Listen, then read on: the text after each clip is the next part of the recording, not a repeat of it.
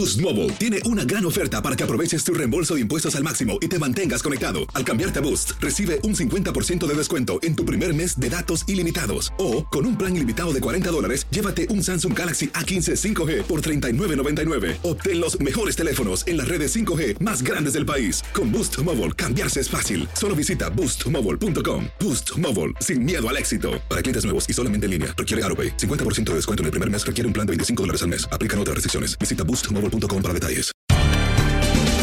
Bienvenidos al podcast de Buenos Días América, la revista radial más completa para los hispanos. Política, salud, economía, tendencia y deporte son algunos de nuestros temas. Bienvenidos.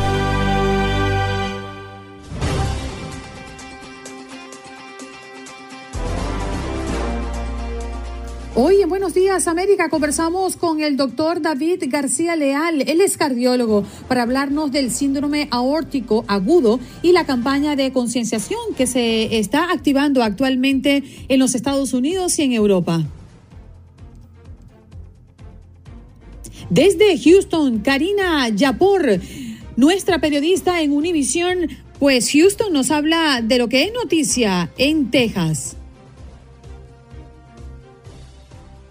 El abogado Jorge Rivera, como todos los miércoles en nuestro miércoles de inmigración, gran cambio para las deportaciones. ¿Cuál es el cambio? ¿Qué son las deportaciones aceleradas y cuál es el impacto de este cambio? Todo eso nos lo respondió al igual que las preguntas de nuestros oyentes.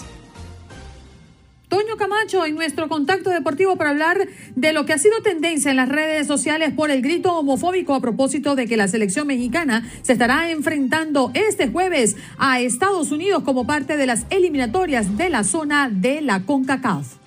Y los partidos que se vienen para el día de mañana en la CONMEBOL.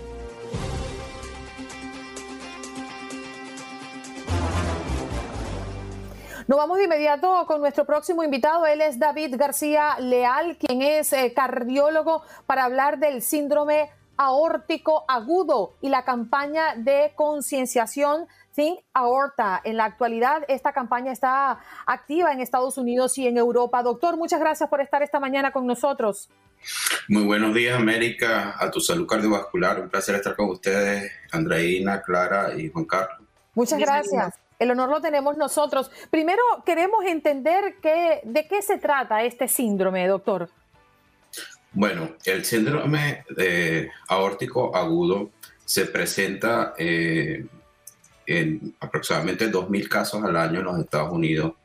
El, Registro Internacional de Disección Aórtica es un estudio que casi lleva desde 1996 hasta la actualidad y congrega un grupo de hospitales muy importantes en los Estados Unidos y en Europa. Y esto ha hecho un registro internacional que ha recopilado eh, la prevalencia de la enfermedad, eh, donde se destaca entre 3.5 a 6 por cada 100.000 habitantes este, a toda la población.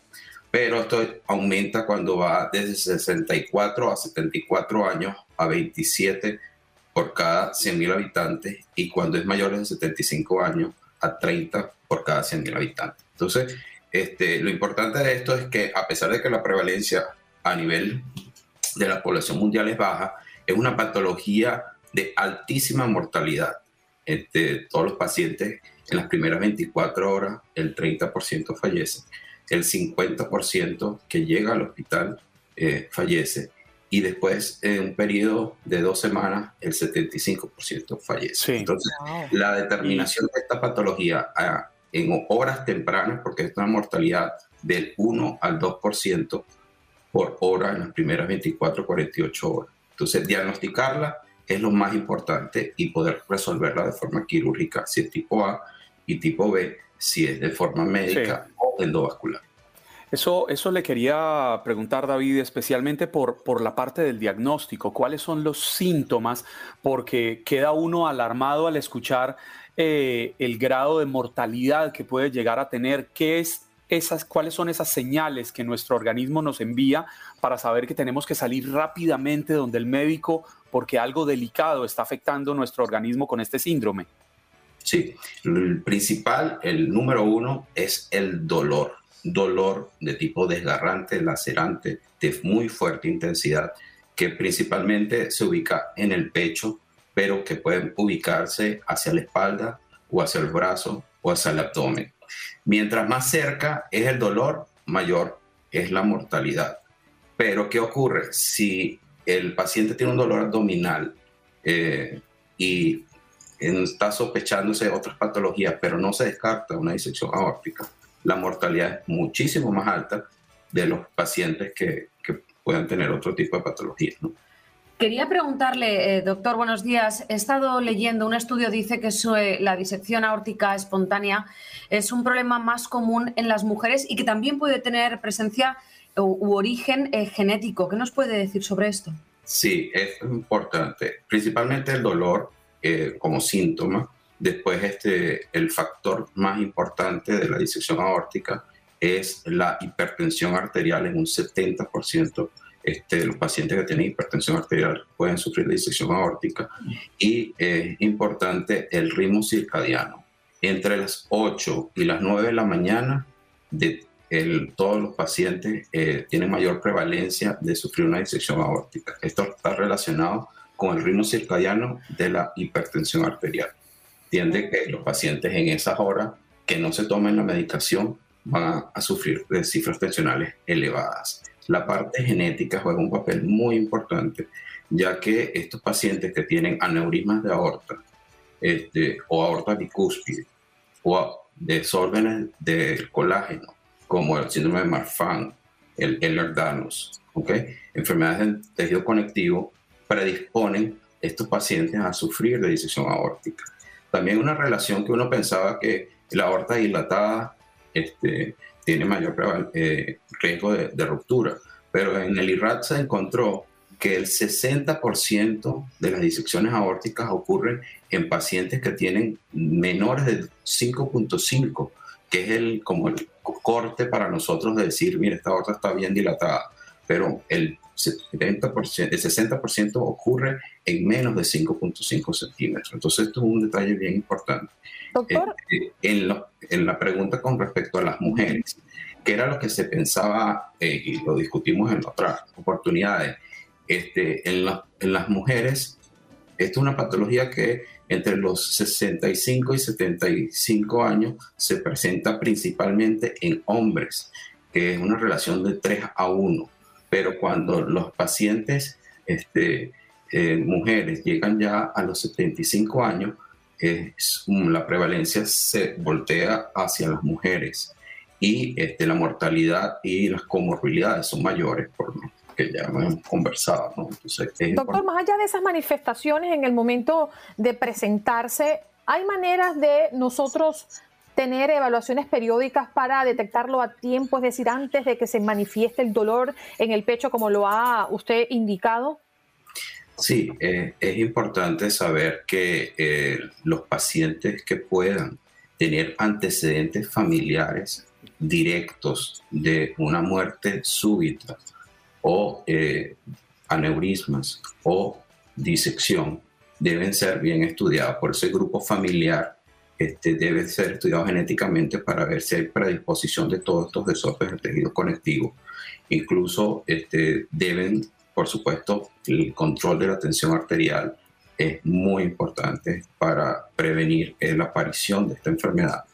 Este, el antecedente tabáquico también juega un papel en la, en la placa eh, ulcerada, porque esta, este síndrome aórtico agudo, principalmente del 85-95% de disección aórtica, pero también ocurre un porcentaje alrededor de 15% el hematoma intramural, que es una patología igual donde se divide en dos paredes y se genera un hematoma a nivel de la aorta, que si es proximal tiene mayor mortalidad, si es distal tiene menor mortalidad, y la úlcera penetrada aterosclerótica. Entonces, este, la enfermedad de lipidemia eh, hay que controlarla para evitar que estas úlceras penetradas se vayan desarrollando y en algún momento van a perforar la, la capa y van a dividir esas dos capas. Entonces genera una falsa luz y una verdadera luz y la falsa luz tiende a colapsar la verdadera luz. Y esto puede eh, causar en pacientes eh, eventos sintomáticos cerebrovasculares a nivel de la disminución o asimetría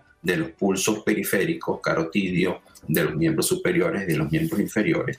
Y eh, una de las cosas más mortales que, que, a veces se piensa que es un dolor abdominal y lo que ocurre es que se disecan los vasos viscerales, este, incluyendo el tronco celíaco, la mesentérica superior o ambas renales y el paciente tiene insuficiencia renal aguda, tiene isquemia mesentérica y eh, isquemia de miembros inferiores o de algún miembro. Y estos son los que tienen peor pronóstico.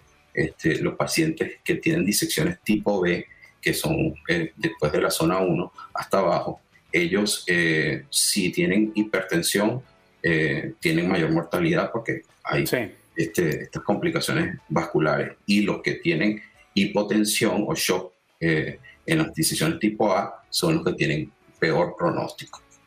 Y rápidamente, doctor, antes de que el tiempo se nos acabe, ¿qué podemos hacer para evitarlo? Eh, ¿Podríamos prevenir haciendo ejercicio o comiendo de alguna forma en particular? Sí, principalmente la prevención es la control, el control y monitoreo de la tensión arterial.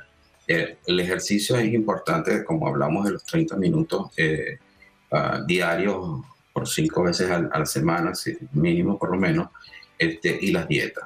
Pero hay que tomar en consideración que los pacientes que, o, las personas que hacen ejercicios de alta intensidad como levantamiento de pesas eh, de, volumen de libras importantes, estos también están predispuestos a presentar disección aórtica porque hacen un, aumento de la presión muy brusca y esto puede hacer romper la aorta. Entonces, siempre pensar en, en, aorta en pacientes con dolor torácico inexplicable o muy intenso es prioritario en los sistemas de salud o en los pacientes que los familiares que reconozcan este dolor y no es normal, hay que llevarlo para que lo evalúen. Eso es muy importante. Doctor, queremos agradecerle su tiempo y muchísimas gracias por compartir esta información con toda la audiencia de Buenos Días América. Muchísimas gracias a todos ustedes, que tengan muy buen día. Buen día para usted. Hablaba el doctor David García Leal, quien es cardiólogo, síndrome aórtico em, agudo y la campaña de concienciación Think Aorta. En la actualidad, esta campaña está activa en los Estados Unidos.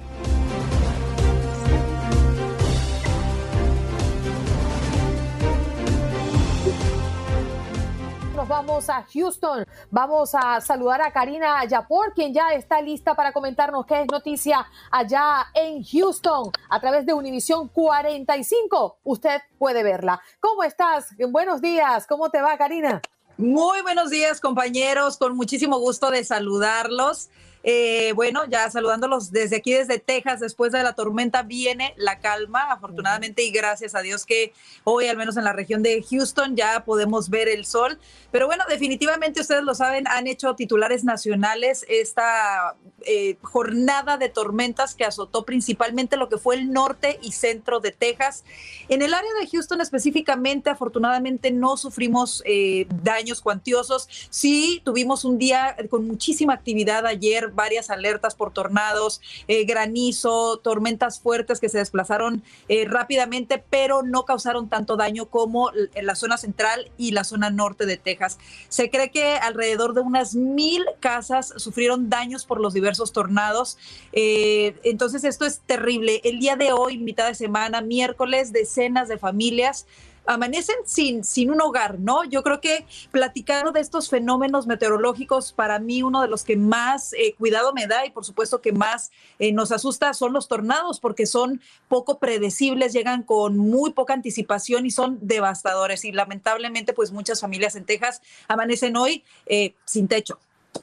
Karina, sabe que ayer en la reunión editorial de este programa hablábamos sobre si existe o no una temporada de tornados. Sabemos que en California hay una temporada para los incendios forestales, que eh, aquí en la Florida, en la costa este, hay una temporada para los huracanes.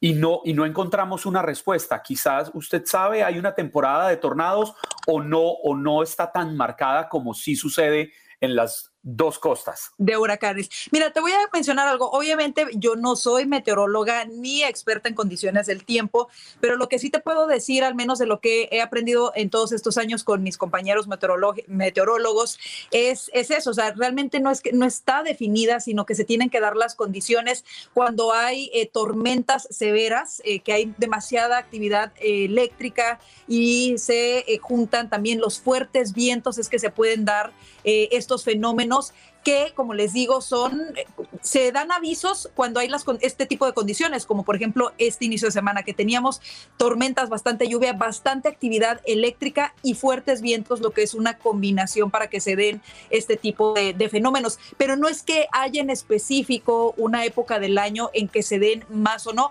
al menos a mi entender y hasta donde yo recuerdo. Pero eso sería una muy, muy buena pregunta para nuestros vigilantes del tiempo.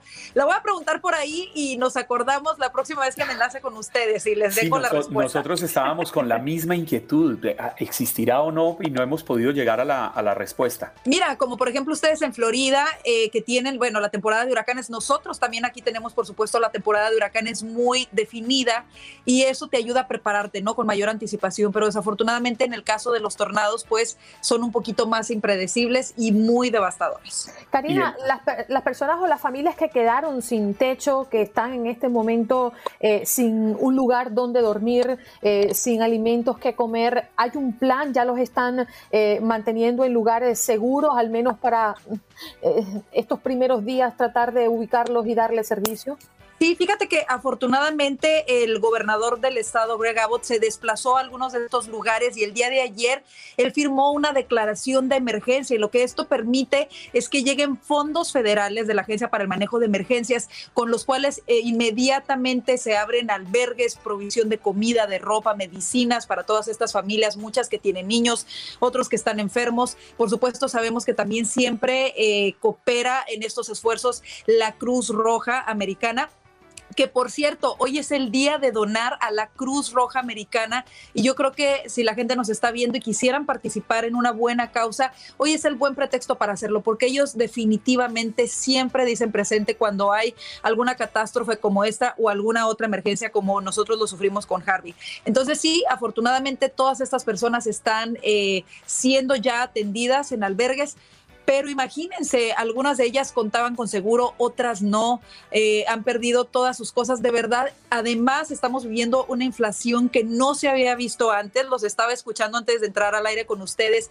Eh, alto, eh, no sé, los altos precios de la gasolina, los alimentos. Imagínate nada más que llegue un tornado y encima te destroce tu casa. Y peor aún si no cuentas con un seguro que proteja tu casa de este tipo de fenómenos. Entonces, de verdad que sí, un tiempo muy difícil para muchas familias.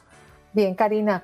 Sí, no tienes micrófono, Juan Carlos perdón, sumarle cuando usted tiene que empezar a pelear con la aseguradora para que le respondan por lo que usted tiene asegurado, porque esto es otro de los dolores de cabeza que se le suma a los damnificados. Muchas veces, no hay que generalizar, pero sí pasa una buena cantidad de veces, las aseguradoras empiezan a dilatar y a dilatar y a dilatar. Me imagino que tienen sus procesos, pero los afectados son los que más sufren. Sí, y fíjate que precisamente yo platicaba el día de ayer con un experto en seguros y bueno, las personas a veces aunque tienen el seguro no están preparados. Por ejemplo, él decía que es muy importante cuando vas a someter un reclamo, tú tienes que tener prueba de todos los electrodomésticos, por ejemplo, que tenías. O sea, tienes que tener prueba de la factura, del modelo, de cuánto te costaron, todo lo que tenías en tu casa y que debe de ser cubierto, eh, no solamente la estructura, pero hay personas que tienen también que cubren sus pertenencias y realmente las personas no están preparadas, nunca toman fotografías estos artículos y cuando se ven en una situación como esta, es muy difícil que los seguros puedan eh, realmente responder por todo ello si no tienen en orden esa papelería. Mm. Karina, muchas gracias por traernos esta información y la verdad es que están hablando Juan Carlos y, Karina de, los seguros y no hay cosa que a mí particularmente me perturbe más que los papeles, el tener que llamar, perseguir, estar en un call center esperando por horas para que te atiendan, además para reclamar lo que te corresponde y eso también abruma mucho en circunstancias donde pues te estás quedando prácticamente en la calle, ¿no? Así que compadezco pues a esas familias que hoy están pasando por esas penurias. Muchas gracias, saludos para ustedes también, compañeros. Cuídense y nos vemos la próxima semana, si Dios permite. Bien, muchas gracias. Karina Yapor nos habla allí desde los estudios de Univisión. Sí.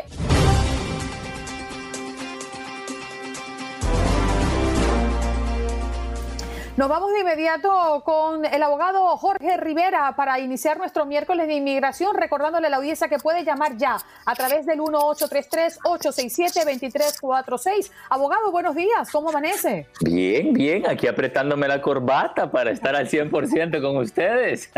Muy bien, corbata ajustada para hablarnos de los cambios para las deportaciones. ¿Cuáles son los cambios más notables y a quienes está eh, perjudicando o beneficiando? Abogado? Bueno, fíjense que salió una noticia de último minuto ayer en la tarde, en la cual un juez federal, el juez Michael Newman, eh, ordenó a nivel nacional eh, suspender las prioridades del presidente eh, Biden. Esto es algo que realmente ha venido, es como un terremoto para todos los inmigrantes, los abogados, los defensores de los derechos de los inmigrantes, porque no le va a permitir por el momento, hasta que esto sea revertido, eh, proceder con las prioridades que había establecido Biden. Este es un golpe fuerte para los inmigrantes, Andreina, Juan Carlos, Clara. Esto básicamente, Jorge, lo que hace es dejarlos a ustedes sin herramientas de defensa, al menos de forma temporal, para lanzar salvavidas que eviten una deportación inmediata. ¿Estoy en lo cierto? No, estoy 100% de acuerdo. La administración, y vamos a repasar rápidamente, sé que tenemos bastantes llamadas, ya vamos a las llamadas. Las prioridades que había puesto Biden era solo detener y deportar a personas que eran un peligro a la seguridad nacional por ser terroristas espías, peligro a la frontera por ser recién llegados, y número tres, eh, peligro a la seguridad pública por ser criminales.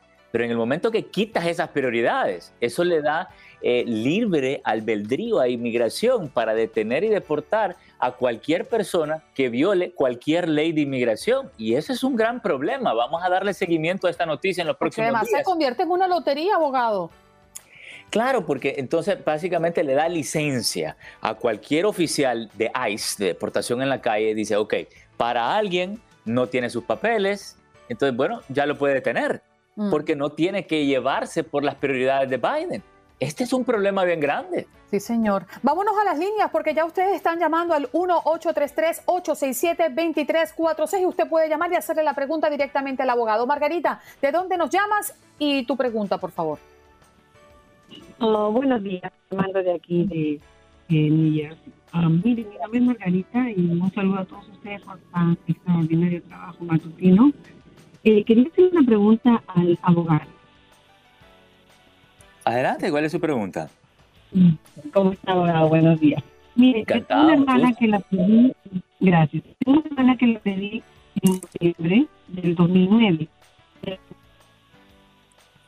Estamos perdiendo la comunicación de Margarita. A ver, Margarita, ¿podrías repetir la pregunta? Mm, creo que la estamos perdiendo. Bueno, vamos a decirle a la audiencia que, que estamos eh, muy atentos a su llamada. A ver, Margarita, ¿regresaste? Sí, cómo no. Me Tu pregunta de nuevo, ahora sí, adelante. Yo a mi hermana nueve, al esposo y a las dos hijas. Quisiera saber, quisiera saber a ah, cuánto más tengo que esperar.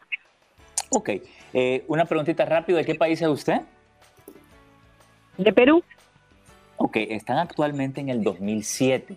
Faltan dos años aproximadamente, ok, para que le llegue el turno durante esos dos años, veamos a ver si es que podemos traerlos con una visa de estudiante, con una visa de trabajo.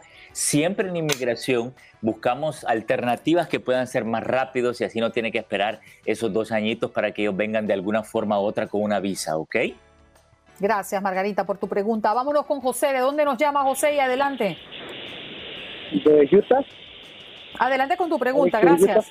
Muy bien, tengo una pregunta para el abogado. Mire, señor abogado, mi hermana fue deportada en el 95, pero ese mismo año entró para atrás, que hace 27 años, y ella ahorita ya sus hijos son ciudadanos y pueden arreglarle. ¿Qué posibilidad hay que ella pueda arreglar? Ok, mira, si ella reingresó después de la deportación, entonces ya tiene las posibilidades más limitadas. Y esas posibilidades serían la ley de 10 años, el asilo, eh, la visa U como víctima de un crimen o la violencia doméstica. pero hay un detallito. Vamos a chequear que realmente fue una deportación y no haya haber, no haya haber sido una salida voluntaria o otra cosa. Vamos a verificar su récord, si que no se lo han pedido, para estar 100% seguros, porque es un castigo bien fuerte que la, la limita bastante. Entonces siempre tenemos que eh, doble chequear para estar seguros, ¿ok? Bien. Gracias, José, por tu llamada. Nos vamos rápidamente con Rafael, que también ha llamado al 1833-867-2346. Rafael, ¿de dónde nos llamas? Y adelante con tu pregunta. Sí, buenos días. ah, desde Chicago, Illinois. Seguro. Mi pregunta para el abogado es la siguiente. Ah, soy ciudadano americano. Hice una petición a una hija mayor de edad casada y con una niña hace dos años. Y me gustaría saber más o menos cuánto es la, el tiempo de espera. En ese Ok, caso. ¿De, de qué país es usted, perdón? Eh, de Cuba. Ok, si es cubano, esa es la tercera preferencia. Pidiendo una hija casada están en el 2009. Están bien atrasados. O sea, ahí estamos hablando de eh, 13 años aproximadamente. Si fue hace dos años, le faltan 11 años más. Ahí es donde entra la recomendación que dimos anteriormente. Busquemos otras alternativas para no tener que esperar esos 11 años más si tan siquiera otorgaran más visas para que no fueran tan largos los tiempos de espera. Eso es lo único que tienen que hacer en Washington, dar más visas de inmigrantes.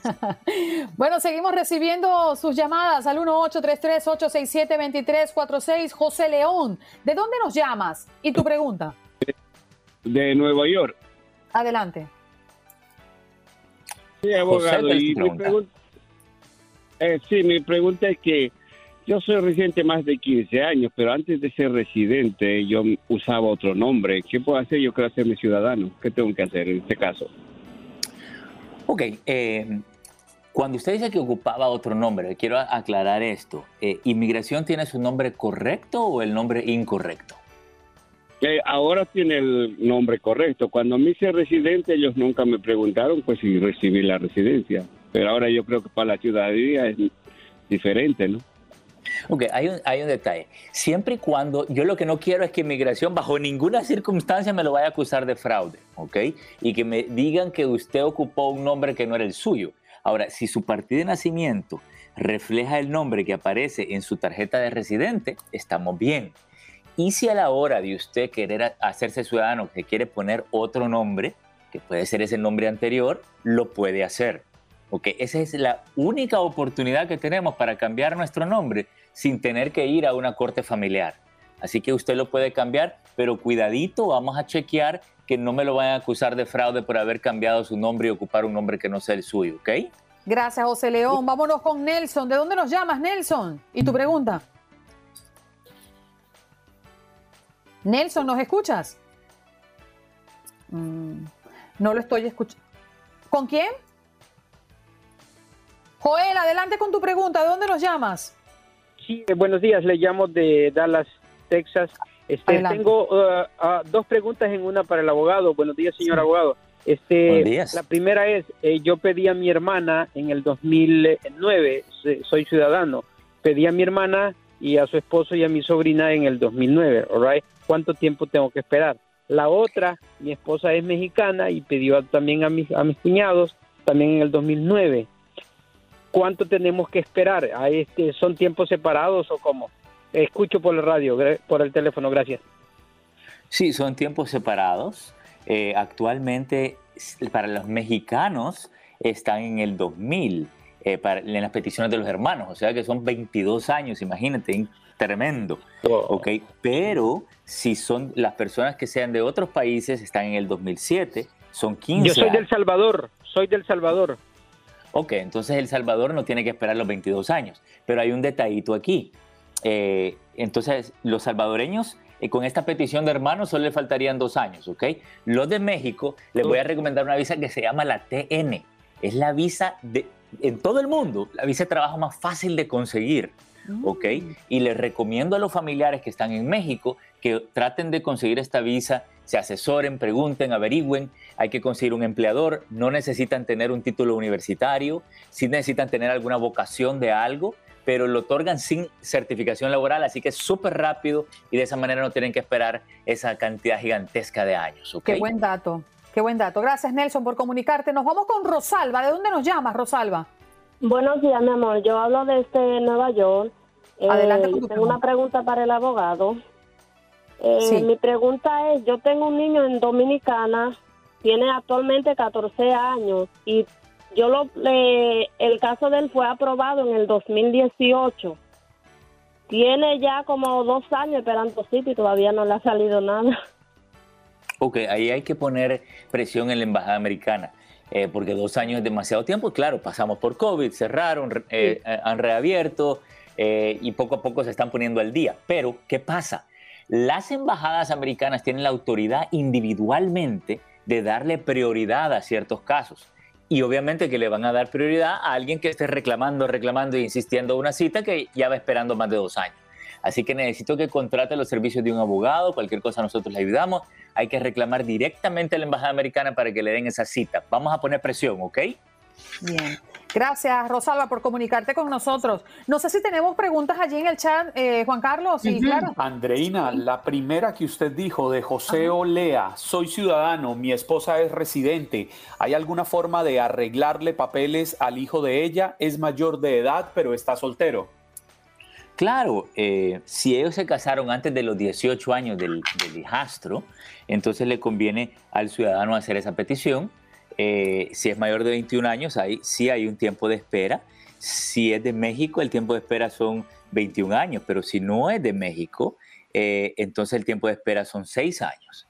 Eh, y la idea es combinar, ¿verdad? Comenzar con una petición y siempre buscar un camino más rápido. Si lo encontramos, así nos podemos ahorrar eh, varios años de espera. Nos queda un minutito a ver si en tiempo récord podemos el- atender la pregunta de Joaquín. ¿De dónde nos llama Joaquín? Y tu pregunta rápidamente. Sí, de Brooklyn. eh, buenos días, eh, de todo. Abogado, yo soy ciudadano americano. Yo pedí al hermano mío en el 2013. No sé qué tiempo tardará. O- no puede pedir visa de paseo eh, o de trabajo para venir aquí. Claro, Eh, esa es la idea. sí. Porque mira, si tú no sos de México, te faltan seis años, está en el 2007. Pero quiero que intentes esa visa turista, quiero que intentes la visa de trabajo. Vamos a tirar la casa por la ventana, como dicen, intentarlo todo para traer ese hermano y que se una a la familia. Abogado, ¿dónde podemos conseguirlo? Cantadito. 888-578-2276. Lo repito, 888-578-2276. Estás escuchando el podcast de Buenos Días América, la revista radial más completa para los hispanos. Escúchanos en las diferentes plataformas: Euforia, Spotify, TuneIn y iHeartRadio. Tu DN Radio. Vivimos tu pasión. Boost Mobile tiene una gran oferta para que aproveches tu reembolso de impuestos al máximo y te mantengas conectado. Al cambiarte a Boost, recibe un 50% de descuento en tu primer mes de datos ilimitados. O, con un plan ilimitado de 40 dólares, llévate un Samsung Galaxy A15 5G por $39.99. Obtén los mejores teléfonos en las redes 5G más grandes del país. Con Boost Mobile, cambiarse es fácil. Solo visita boostmobile.com. Boost Mobile, sin miedo al éxito. Para clientes nuevos y solamente en línea, requiere AroPay. 50% de descuento en el primer mes requiere un plan de 25 dólares al mes. Aplican otras restricciones. Visita boostmobile.com para detalles. Co- co- Como dicen los grandes, la liga se gana partido a partido. Partido a partido. En Buenos Días América, Contacto Deportivo. Toño Camacho ya está con nosotros. Toño, muy buenos días. Hello. ¿Cómo están? Buenos días, qué gusto saludarlos. Oigan, es bien extraño entrar de repente a escuchar todo lo que habla Juan Carlos ayer. Es como, ¿qué dijiste? ¿Me están diciendo hamburguesas? ¿Y por qué me preocupo? Porque yo me como cuatro diarias. ¿Cuatro no te creas. hamburguesas diarias? Oh, por favor. No, no, no, no, no, no te Para creas. ti no, mejor so- vestirte que alimentarte, cariño. No, no, Toño, a su, a su edad, yo también me comía lo que me pusieran al frente. Cuatro, yo también. cinco hamburguesas, seis, Ah, ocho ok. perros calientes, tres pepitos, 20 tacos. A su edad, uno es inmortal o al menos uno se cree inmortal. Deje que llegue a la edad de Andreina o a la edad mía, que ya estos son los años encima y eh, aquí ya es distinto. No, más bien yo pensaba que las de, las de Jorge Acosta, ahí sí ya me había preocupado. No, le mando fuerte abrazo a mí. a mi- Jorge Acosta acaba de cumplir 40, ¿no? Creo que sí, de hecho. 40 de estar haciendo radio. Estoy, estoy, estoy eh, aterrado. Últimamente veo a todos nuestros compañeros desde Guadalajara con ese halo de luz iluminándolos. Ayer era Diego Peña con, con este cachumbo iluminándolo hoy. Sí, son una serie de iluminados. Para los que están escuchándonos en la radio nuevamente, hoy vemos un, un, halo de luz que baja sobre sus humanidades. Casi son las próximas bajas de tu DN. oh my God, que no me iluminen. Oye, vámonos, Toñito, a hablar de fútbol y hablar de la selección, porque México tendrá un gran reto el día de mañana en casa frente a los Estados Unidos en búsqueda de ese boleto al Mundial tú y yo estamos con osmosis, este, Andreina. Yo, yo sé que estabas preguntando exactamente qué vamos a tener de, información, pero sí, claro, choque de gigantes. México en contra de Estados Unidos, partido importantísimo para la selección nacional. Se va a jugar el día de mañana en el Estadio Azteca ya por la noche, en punto de las 8 de la noche, tiempo del centro, si no mal recuerdo. Ojo con los precios de los boletos, alrededor de 2.500 pesos mexicanos.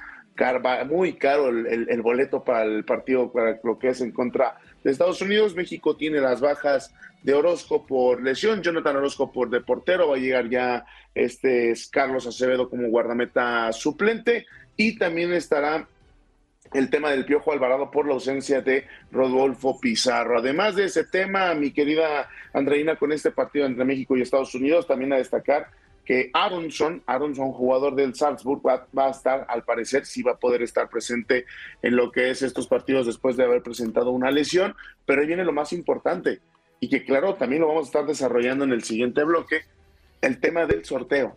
Mm. Se viene ya el sorteo para, para determinar eh, los partidos rumbo a el Mundial de Qatar 2022, el próximo primero de abril en Doha, en Doha, Qatar se va a realizar el evento, va a estar espectacular. La gente ya está nerviosa con el sorteo. Van a estar los bombos, van a estar las cabezas de serie, eh, van a acomodar todo un gran evento, van a estar ahí todos los grandes magnates y también figuras del fútbol. Obviamente ahí vamos a estar porque pues todos somos figuras aquí, ya estamos invitados, llegó la invitación de oro, es una tarjeta espectacular que dice tu nombre te dice bienvenido a Doha. Eh, va a estar muy va a ser muy importante observar cómo se acomoda esto para ver en qué lugares van a estar o en qué grupos y contra qué campeones del mundo se va a enfrentar México y Estados Unidos. En una de esas volvamos a ver a la selección de las barras y las estrellas en contra de un Brasil, en contra de España, que va a ser cabeza de serie y que todo se va a determinar después de estos partidos. ¿Por qué? Porque en fecha FIFA, eh, en esta fecha FIFA terminando los partidos, se hace el famoso puntaje para lo que va a ser este en el acomodo del ranking FIFA y el primero de abril estaremos con este gran gran evento en Doha, Qatar. Yo no sé si te pasa, pero cuando llega el sorteo a mí me parece que ya el mundial llegó. Es decir, es como el inicio, ¿no? De la magna cita. ¿Tú te sientes ya en un mundial cuando el sorteo ocurre?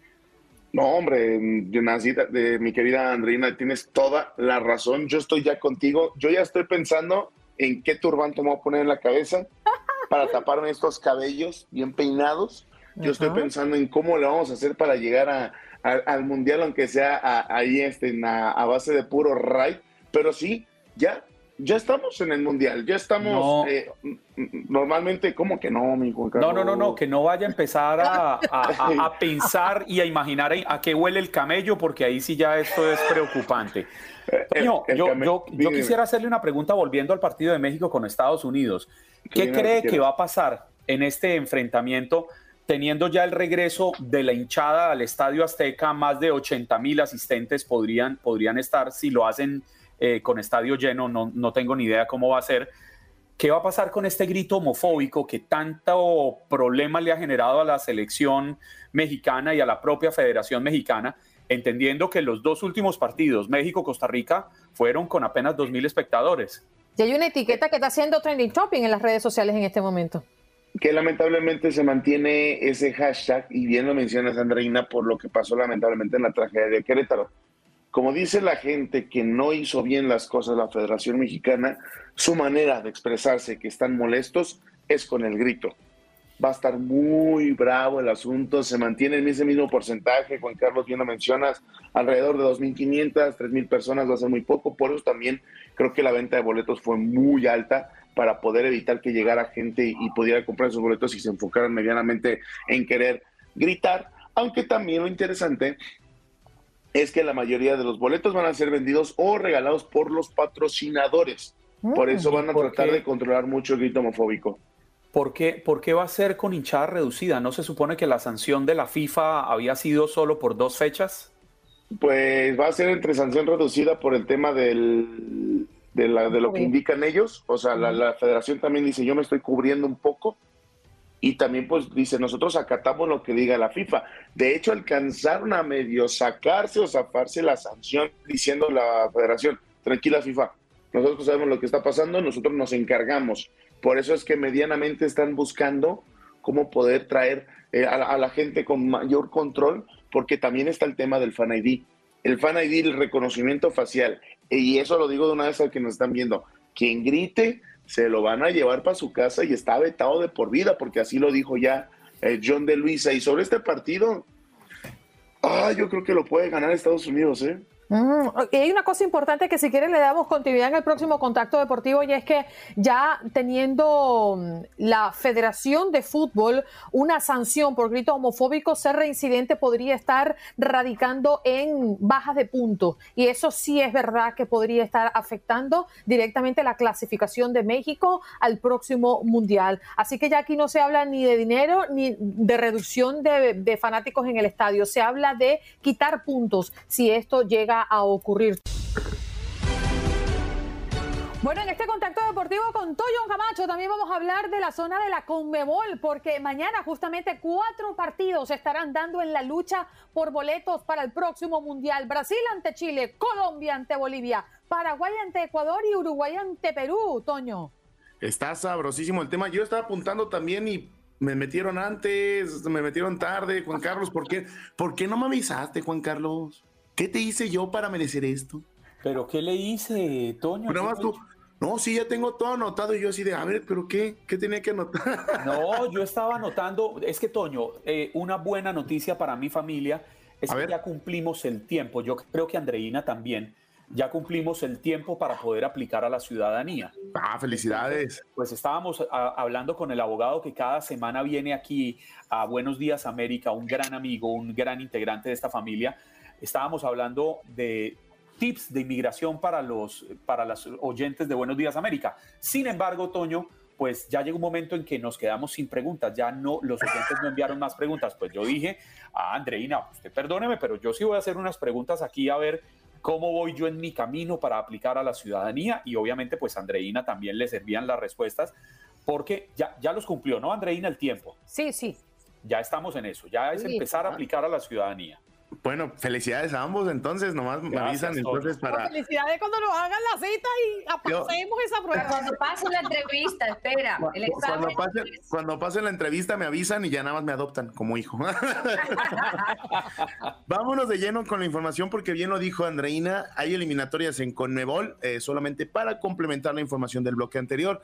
Boletos en México, Estados Unidos desde dos mil pesos hasta 100 mil pesos mexicanos están los precios y van a tener un control total del acceso de la gente. Más de dos mil personas sí, pero va a ser muy, pero muy eh, controlado. Ahora se viene lo más bravo porque ya en eliminatorias eh, sudamericanas ya está calificado Brasil con 39 puntos, ya está calificado Argentina, pero aquí viene lo, impor- lo importante, son cuatro boletos y medio. De esos cuatro, Ecuador tiene 25, está en tercer lugar, Uruguay tiene 22 con el cuarto lugar y Perú tiene 21 en el quinto lugar, que sería el medio boleto. Aquí está debajo Chile y Colombia con 19 y 17 unidades. Va a ser un cierre de infarto, ya que al menos que consiga un empate Ecuador y Uruguay, podrían ya estar hablando de que están calificadas a la siguiente, al siguiente Mundial de, de Qatar 2022 y estos partidos se jugarían el 24 de marzo el 29 de marzo, 24 y 29. Ya en la Argentina-Venezuela, por cuestiones de puntajes que se juega el viernes, ya no se pelea nada, pero se tendrá ya la presencia de Lionel Andrés Messi Cuchitini, el mejor jugador en la historia. ¿Cuáles son los partidos? Colombia contra Bolivia, 7:30 tiempo del este, Paraguay, Ecuador, Brasil, Chile y Uruguay contra eh, Perú. Aquí está el tema, bravo, ¿no? Uruguay y Perú que se enfrentan de manera directa, pensando que es el cuarto y el quinto lugar. Ya para el martes, Quizá ya definida la situación, Perú enfrentará a Paraguay, Ecuador enfrentará a Argentina, Venezuela enfrentará a Colombia, Chile contra Uruguay y para cerrar ya estas eliminatorias. Bolivia, que ya está eliminada, estará presentándose en contra de la Canariña. Pero aquí sería lo, importante ver cómo se acomodan estos cuatro mencionados, cuatro quinto lugar, el medio boleto, Uruguay ahí peleando, también ahí Perú, eh, Chile también ahí medio rasgando. Necesitan combinaciones de resultado tanto colombianos y chilenos, ¿no? Los de los de la albirroja tendrá que esperar también. Ahora sí que se va a poner bien sabroso y, y a ver cómo termina cerrándose estas eliminatorias de infarto, porque ahorita ya todos se están jugando la chamba de los últimos cuatro años y todos están jugando no solamente el momento de estar en un mundial tan importante como es Qatar, sino también se están jugando la parte económica, porque claro. esto puede afectar para dentro de cuatro años. Y muchas personas eh, quedan atentas, ¿no? Inclusive previo al sorteo, eh, la apertura de la venta de las entradas para el mundial. Y es que definitivamente el mundial ya empezó eh, eh, y empieza con las eliminatorias tres años antes, cuatro años antes, el ciclo de eliminatorias, pero cuando ya se acerca el sorteo, yo creo que es el punto más álgido de la emoción para los fanáticos alrededor del planeta.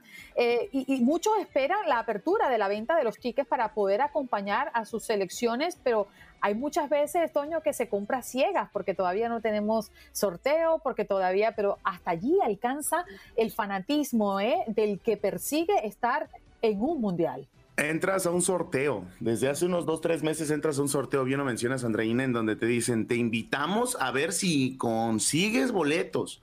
Te invitamos. Uh -huh. Porque fíjense, curiosamente, después de terminar el enlace con ustedes, bien preparado, bien listo, que por cierto, lo que les prometí, el cafecito ya con ah, mi termo mira, de mis salud. vaqueros de Dallas. Los Cowboys. No, claro, no, no hay otro, no hay otro. Miren.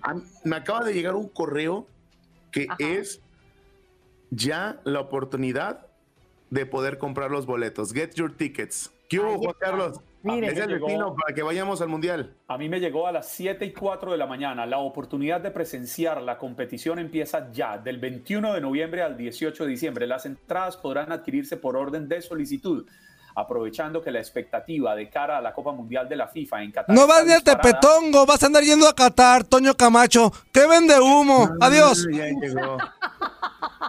Tocayo, con los TikTok nos vamos al Mundial. Hoy se ponen a la venta las entradas más codiciadas del mundo del fútbol. Consigue tus entradas. El breve periodo de venta de esta semana concluirá a las 11 CET del martes.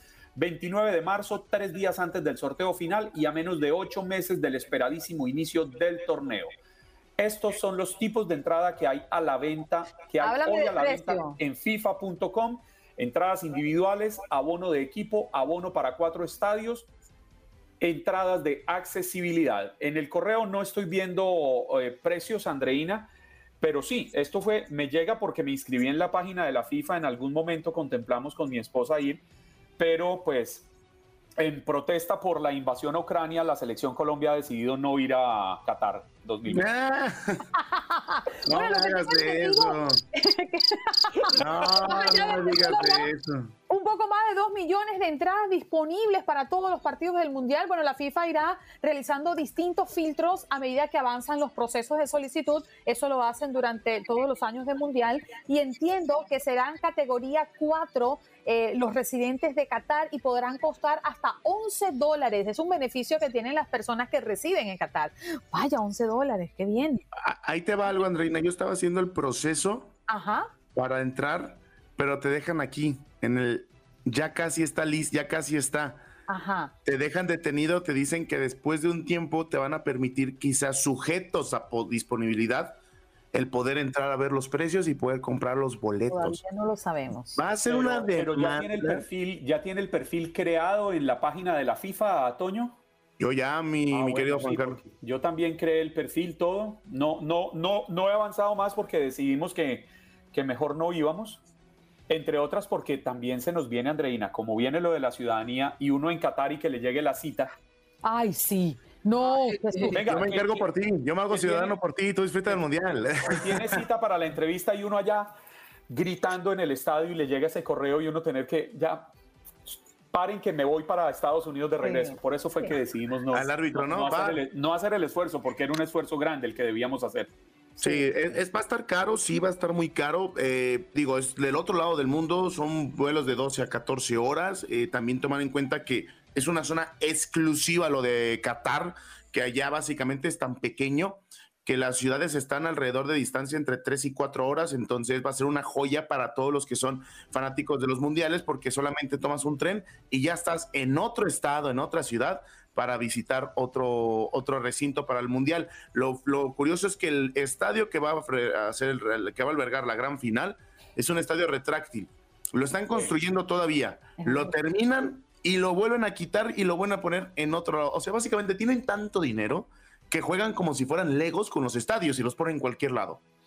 Oiga, Toño, pero yo, yo no sé si usted tenga la respuesta a esto, pero he escuchado y personas que han ido a, diversos mundiales me han dicho que la FIFA cada cuatro años, independiente del país donde se juega el torneo, pues que la FIFA hace unos acuerdos con el país anfitrión, anfitrión para entrar a regular no solo los precios de los tiquetes para entrar a los juegos, sino para que los países regulen y controlen los precios de hotelería, de restaurantes, de transporte aéreo o terrestre dentro del propio país, precisamente para garantizar que las personas que tienen como, como hobby ir a los mundiales puedan seguirlo haciendo y no que dependa de si el mundial es en México, pues puedo ir porque la economía es un poco más eh, baja o menos costosa que la economía de Qatar.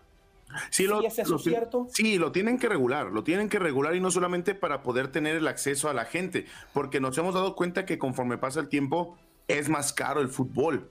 Eso también ha pasado, se ha hecho muy caro el fútbol. Antes era un deporte para que jugaras con una botella de agua y tuvieras dos piedras. Ahora ya te, te piden demasiadas cosas. Sí tiene que regular eso la FIFA porque se necesita un acceso a los aficionados, pero lo mantienen en un punto medio a nivel mundial. Entonces, por ejemplo, la gente que está en México pues lo que es un punto medio mundial, pues sí será caro pero quizá para gente en Francia será un punto barato. O sea, depende, como dices, de muchos, de muchos países, conforme a lo que es la inflación, conforme también es el ingreso económico que tiene cada, cada país. Un salario en México quizá en Francia es, es poco, ¿no? O, quizá de México también es muy diferente. Yo, no sé si, yo no sé si yo haría esa, esa, esa, esa aseveración, porque me dicen que ir al Mundial para ir al menos a cuatro partidos, en promedio el viaje puede valer entre 5 mil y 8 mil dólares por persona.